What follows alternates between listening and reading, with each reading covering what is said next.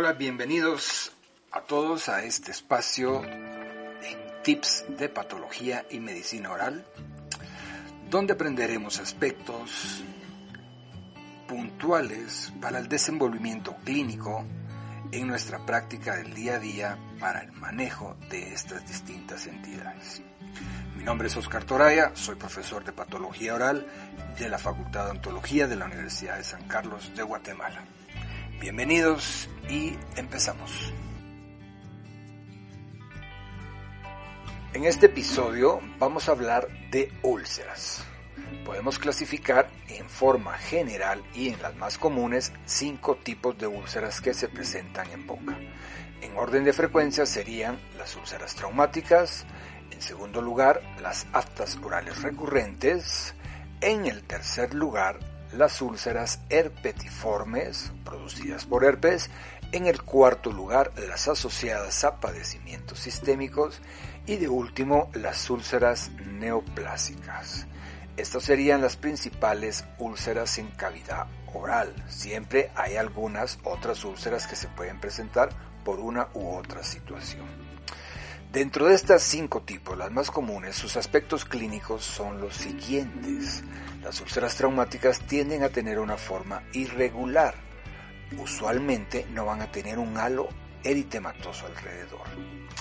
Las aptas orales recurrentes, al contrario, tienen una forma circular u ovoidal y tienden a presentar un halo eritematoso a su alrededor. Interesante es que las úlceras orales recurrentes pueden hacerse tanto de presentación única o múltiple. Luego tenemos las tipo herpetiformes. Las tipos herpetiformes son unas úlceras irregulares, también pueden ser de forma ovoidal o circular, pero son muy pequeñitas, de 2 a 3 milímetros. Eso sí, pueden unirse, a eso se le llama coalescer. Y cuando se unen, pues dan una presentación, una apariencia más grande. A diferencia de las anteriores, las úlceras herpéticas se presentan en mucosa adherida a periósteo y las úlceras recurrentes tienden a presentarse siempre en mucosa móvil. luego, en el cuarto lugar, tenemos las úlceras asociadas a padecimientos sistémicos. Estas generalmente las vamos a encontrar en varias partes de la cavidad oral, tienden a ser extensas. Cuando hablo extenso es que pueden ser incluso más de un centímetro en extensión, pero no van a ser ovoidales o circulares.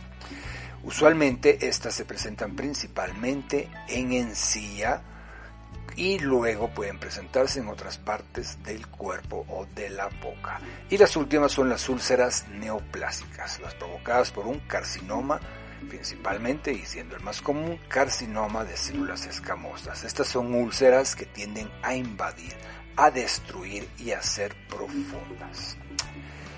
Eso es todo por este episodio. Muchas gracias siempre por escucharnos.